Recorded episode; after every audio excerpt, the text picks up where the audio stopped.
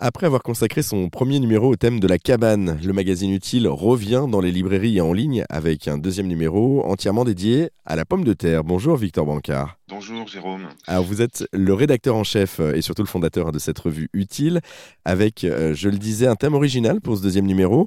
Euh, pourquoi avoir décidé de mettre en avant la patate? Ben, La pomme de terre, tout le monde a une histoire euh, avec elle, il me semble.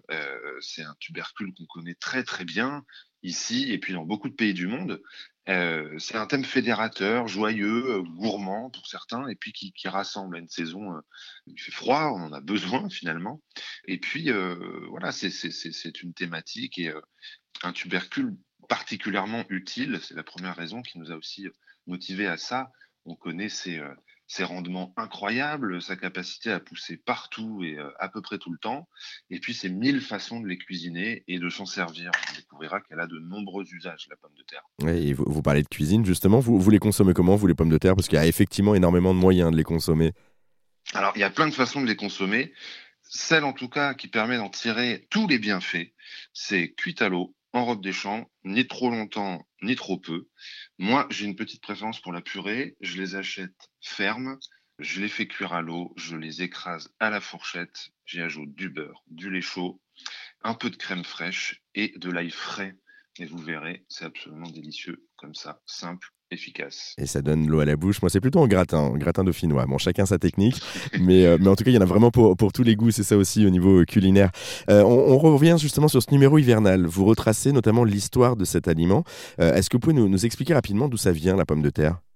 Alors la pomme de terre, elle vient des Andes, c'est-à-dire de cette chaîne de montagnes d'Amérique du Sud, qui, qui, qui traverse l'Amérique du Sud, et en particulier du Pérou, de la Bolivie, où on, la cultive depuis des milliers d'années à des altitudes assez élevées, 4000 euh, mètres d'altitude. Et euh, certains scientifiques euh, ont découvert qu'elle avait été cultivée près de 3500 ans avant notre ère déjà, sur les bords du lac Titicaca. Et c'est quand les conquistadors espagnols sont arrivés en Espagne qu'ils ont, entre guillemets, découvert la pomme de terre, redécouvert en tout cas pour eux, et qu'ils l'ont emmenée dans leur cale ensuite, elle est arrivée en Europe par plusieurs voies euh, maritimes à différentes euh, époques, mais toujours, en tout cas, euh, au XVIe siècle. Et elle débarque en Espagne, puis en Italie, puis en Allemagne, en Belgique, et elle arrive en France un peu, un peu plus tard, un peu à la fin. Mais en tout cas, elle a effectivement un parcours assez épique, la pomme de terre. Et aujourd'hui, c'est quelque chose qu'on consomme de manière naturelle hein, et qu'on produit également en France. Euh, combien il y a de variétés, euh, là aussi, de pommes de terre Parce qu'il en existe beaucoup? Selon les estimations, il y en a entre 5 000 et 10 000 variétés différentes. Euh, en France, on en cultive quelques centaines maximum. En tout cas, on les conserve dans des conservatoires, lieux dédiés à leur culture et à leur conservation. Au Pérou, il y a un parc de la pomme de terre où euh, des populations euh, de, de Quechua, euh, de différentes, de différentes comment dire, tribus, disons, les cultivent encore dans le cadre d'une réserve et d'un programme scientifique. Eux, ils en cultivent 1400 variétés. Chaque année, elles sont replantées, conservées, cultivées. C'est un vrai trésor national. C'est dingue en fait en y pensant. Et, nous on en, on en, cultive en fait qu'une centaine, donc on a encore un, champ de possibilités sans jeu de mots, mais vraiment euh, inimaginable. Euh, on, parle aussi de cette, euh, cette pomme de terre du coup, mais on parle d'un aliment qu'on consomme, mais qui a aussi des vertus médicinales. J'ai appris ça en lisant justement votre, votre dossier. Qu'est-ce que ça a comme vertu justement sur le corps? Alors, médicinale, je ne sais pas si on peut soigner avec la pomme de terre. En tout cas, elle est bonne à manger, ça c'est clair. Elle est par exemple très très peu calorique, bien moins calorique que du pain blanc, des pâtes, euh, du riz. Et puis, pendant un temps, on consommait de la patate quasiment tous les jours en Europe. Ce qui fait que ça représentait l'apport en vitamine C principal pour un adulte ou un enfant et que euh, voilà, c'est le seul féculent à en contenir. Ensuite, euh, elle est très bonne pour la peau, elle est très bonne pour détoxifier euh, le foie, par exemple, si vous avez un peu trop mangé pendant les fêtes de fin d'année. Coupez-la en rondelles ou en, râpez-la, pressez-la dans un tissu et buvez-en le jus à peine sorti, vous verrez, vous irez bien mieux ensuite. Ouais, c'est, alors, c'est peut-être pas effectivement, je me suis mal exprimé, c'est peut-être pas une vertu médicale, mais en tout cas, c'est bon pour la santé, c'est ce que je voulais dire. C'est un super aliment, c'est ce que vous expliquez dans le, euh, dans le dossier, en tout cas, que ça a pas mal de vertus euh, qui peuvent nous, nous permettre de passer l'hiver tranquille, notamment. Exactement. Et puis, elle a des applications euh, diverses aussi.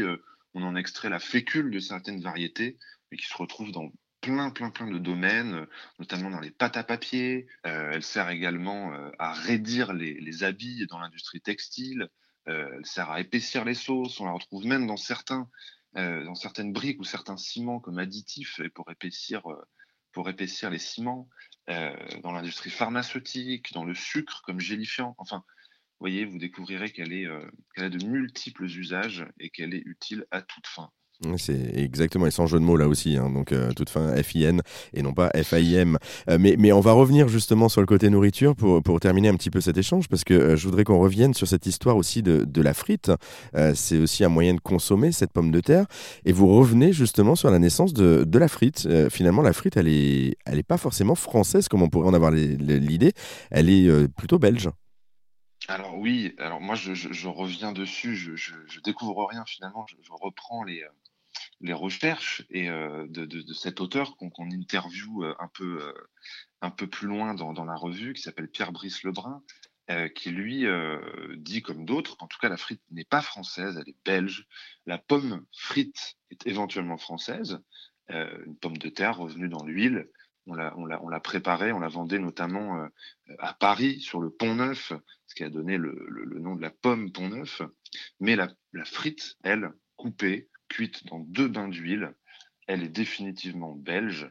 Euh, et vous en découvrirez euh, l'origine euh, dans la revue et dans l'ouvrage de, Pierre-Brice Lebrun, Petit traité de la, pomme de terre et de la frite. parce qu'on rigole pas avec ça. Hein. partout dans le monde, notamment aux États-Unis, on parle de, French fries, de, justement de frites françaises, mais du coup, on devrait dire Belgium fries finalement. On devrait dire Belgian fries. C'est un abus de langage. Mais les Français adorent savoir qu'ils ont inventé des choses, même quand c'est pas tout à fait le cas. Donc, rendons à la Belgique justement les frites.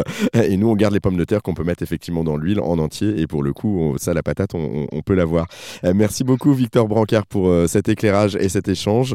Euh, vous pouvez retrouver toutes ces infos. Il y a un, dossier, il n'y a pas que ça. Il y a aussi du do it yourself, un catalogue. Il y a énormément de choses dans ce, nouveau numéro, en fait, ce deuxième numéro de Utile, de la revue Utile, que vous pouvez retrouver en librairie ou encore en ligne au prix de 11 euros. Et pour en savoir plus, eh bien, on vous a mis tous les liens sur notre site internet erzen.fr. Merci, Victor Brancard. Merci Jérôme, à bientôt.